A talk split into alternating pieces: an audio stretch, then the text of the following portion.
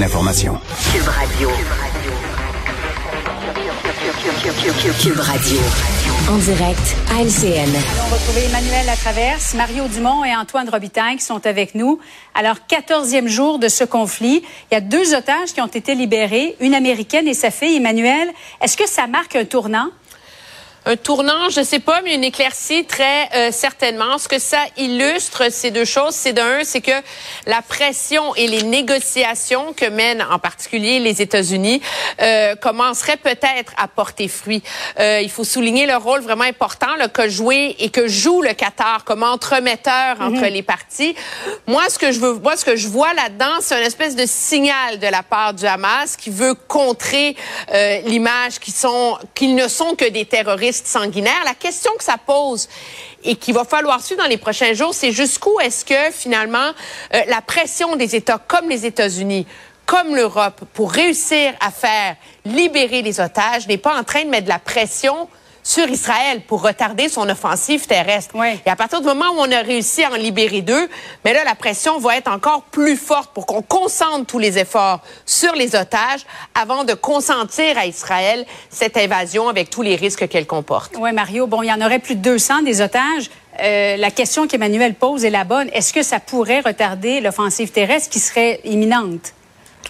Pas certain. Là. À deux par semaine, ça va prendre, euh, ça va prendre un an. Là et plus. Je sais pas. Moi personnellement, euh, j'ai trouvé un peu, euh, tu sais, c'est un peu gros là, tu sais, le Hamas aujourd'hui qui qui dit, ben c'est la preuve là, que tu sais tout ce que les Américains ont dit sur nous, qu'on est un groupe terroriste, que c'est faux, on est des gens humains. Mm. Sais, euh, je veux dire, parce que tu t'as pris déjà prendre des otages, là, c'est complètement sauvage comme geste. Après avoir tué 1300 personnes, brûlées, décapitées, tout ce que tu veux. Puis là, tu libères deux otages, soi-disant pour des raisons humanitaires, parce qu'il y aurait, je sais pas pourquoi, quelque chose dans leur famille. Ça me euh, ça, marque un déblocage. C'est certain que ça va mettre même, même pour M. Trudeau puis les autres chefs de gouvernement en Europe qui ont des citoyens qui sont partis de ces, qui font partie de ces 200 là. Ça va mettre une pression comme quoi c'est possible de faire libérer des otages. Mais je reste calme. Pour moi, là, deux tout à coup comme ça, ça reste une affaire isolée. Antoine, est-ce que hum, Justin Trudeau devrait finalement s'y rendre en Israël? Bonne question. Euh, pour l'instant, il, a l'air à marcher sur une ligne très fine. Justin Trudeau, il, semble avoir du mal à prendre position dans ce conflit-là. Peut-être que c'est des divisions au sein même de, son caucus, d'après ce qu'on m'a dit. Euh, et euh, est-ce que, est-ce que justement, en se rendant là-bas, est-ce que ça va envoyer un signal euh, que, certains dans son caucus n'aimeront pas? Je ne sais pas, il y a 33 personnes députées aujourd'hui qui ont réclamé un cessez-le-feu, ni plus ni moins. Hmm. Euh, c'est une bonne question. Oui, parce qu'il y aurait deux, étages, deux otages canadiens, Emmanuel, qui seraient toujours détenus. Oui, c'est ça, mais il n'y a aucune raison pour que je Moi, je suis de ceux qui croient qu'il n'y a aucune raison pour que M. Trudeau aille en Israël. Il est premier ministre depuis 2015 et il n'y a jamais mis les pieds. Alors, ça n'a jamais été une priorité. Il n'y a pas les liens. Il n'y a, rien à exercer qu'à part aller faire du spectacle là-bas. Puis je pense que M. Trudeau, pour les raisons qu'évoque Antoine, veut pas se lancer là-dedans. C'est déjà euh, mm. une, une guerre, un conflit qui est euh, déchirant au sein du Parti libéral entre les députés euh, de confession juive, entre tous les députés de confession musulmane. Il y a cette fronde qui semble vraiment s'être organisée parce que sur les 33 députés qui ont écrit au gouvernement fédéral pour réclamer un cessez-le-feu. La réalité, c'est qu'il y en a 23 d'entre eux qui sont des libéraux. Là.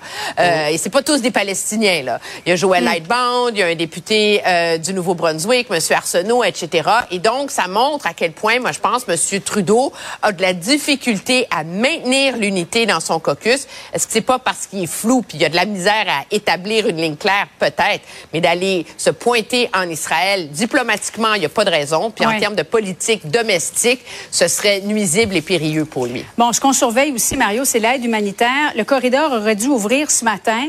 Euh, on risque d'attendre du côté des euh, Gazaouis de 24 à 48 heures. C'est complètement inhumain, là. Oui, on attend au moins 24 heures. La raison officielle qui a été expliquée par hmm. les Américains, c'est l'état de la route. Je l'ai pas vu la route. Une question d'armes aussi peut-être? C'est pas impossible. On pas euh, entrer à l'intérieur, ouais, pour le Hamas. Mais euh, mais je comprends. Question de sécurité, on s'entend. Mais, mais, je comprends qu'il y aura quand même une, une, pression importante qui va finir par être mise sur, sur cette situation-là parce que c'est la parole du président Biden. Le président Biden, lui, est revenu, il a dit là, on a on a gagné un point, on a ouvert un corridor humanitaire. Alors, il faudra qu'il s'ouvre. Là. Il vient un point où la pression vient aussi du de la parole puis de, de l'honneur du, du président américain. Mais c'est c'est complexe et moi je demeure convaincu pour écouter ce qui se dit là-bas. L'armée israélienne, le gouvernement israélien, ils sont convaincus que dès qu'on entre de l'aide sous le prétexte humanitaire, il y en a une partie qui est détournée vers le Hamas. si on rentre l'exemple, mm. si on rentre du pétrole pour les génératrices des hôpitaux, ils sont convaincus qu'il y en a une partie qui va aller dans les équipements militaires.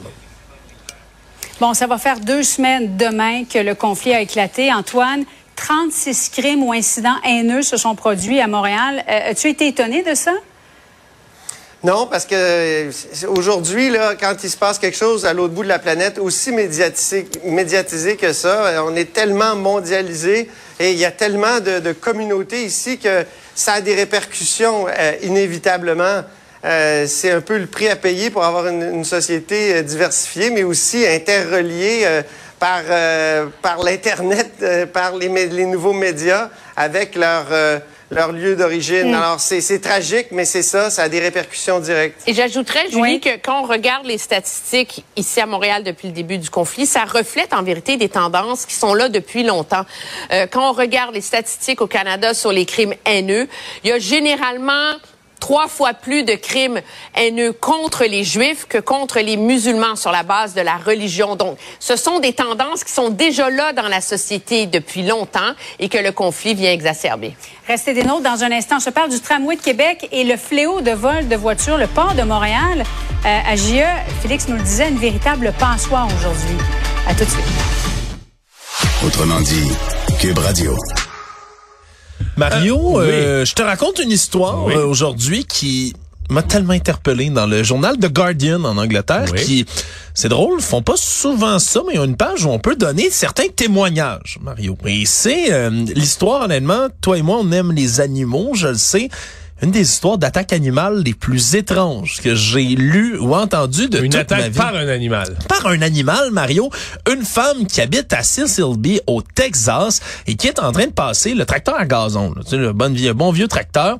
Elle a un petit toit, ça couvre sa tête, mais pas ses fun de passer le tracteur à gazon. Oui, moi, j'en ai j'en passais un quand j'étais plus jeune. Je t'avoue, c'est quand même agréable. C'est un grand sentiment de satisfaction. Tu regardes derrière toi. Derrière toi, tout, est lisse, tout est beau.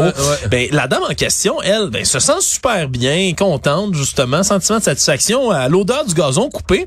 Et tout d'un coup, elle reçoit, fou, quelque chose sur le bras qui tombe du ciel. Littéralement, il y a un serpent de quatre pieds qui tombe sur le bras. Madame se met à paniquer à la seconde où elle comprend ça, puis il est tombé du ciel. Il n'y a pas d'arbre près d'elle. C'est un champ complètement ouvert.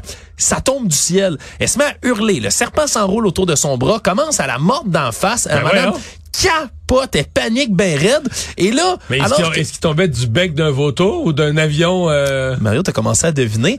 Au moment où elle est là, puis elle essaie de se débattre avec le serpent, puis elle essaie de l'enlever de son bras, qu'est-ce qui se passe? ben il y a un aigle qui tombe du descend du ciel puis commence à l'attaquer elle pour le serpent qu'elle a sur son bras. Fait que là elle se met à paniquer, elle se débat, elle se débat, une espèce de gros faucon qui est là puis qui l'attaque d'un côté. Là, elle a un oiseau de proie qui attaque un serpent qui est pogné sur elle. Exactement. Elle se fait mordre d'en face, elle se fait graffiner par les serres de, du faucon qui lui revient, semble-t-il, à trois occasions. Tu me dis qu'il y a un tigre qui vient attaquer l'oiseau, honnêtement, il je vais finir par penser qu'elle est pas chanceuse. Honnêtement, il manquerait plus que ça, Mario, mais la, la madame, ce qu'elle dit, c'est que c'était en mode complètement survie. Si elle le dit, c'est qu'elle a survécu, là. Oui, c'est qu'elle a survécu. Elle le raconte quand même. Elle reçoit les coups de bec, les coups de tout ce que tu veux, puis finalement, L'oiseau a réussi à prendre le serpent, troisième occasion, puis sac son camp dans les airs. Mais là, la dame en question, son, son mari arrive, la trouve ensanglantée sur son tracteur, l'amène d'urgence à l'hôpital, puis il comprend pas ce qu'elle dit.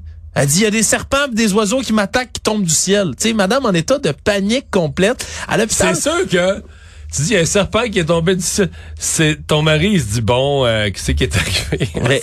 exact. Elle, a eu un coup à la tête, elle s'est pognée dans sa tondeuse. Puis à l'hôpital, ben, on n'était pas capable de trouver exactement c'était quoi qu'il fallait administrer, par exemple, comme antivenin, parce, parce que le serpent est parti. Serpent, ouais. On sait pas à quoi il ressemble. Tout ça pour dire que, ben, c'est effectivement ce que tu as dit, Mario. Il y a des faucons qui ont ça comme tactique de chasse, vont prendre des serpents, les monter très haut dans les airs, les lancer sur le sol, par exemple, ben, pour les tuer ou pour les désorienter avant d'après ça les manger, voire même des. Ah, ok, donc il l'a pas échappé accidentellement. Ben, peut-être. technique, mais ça peut être une technique de le laisser tomber pour le tuer là. Exact. Dans tous les cas, la madame s'en est bien tirée.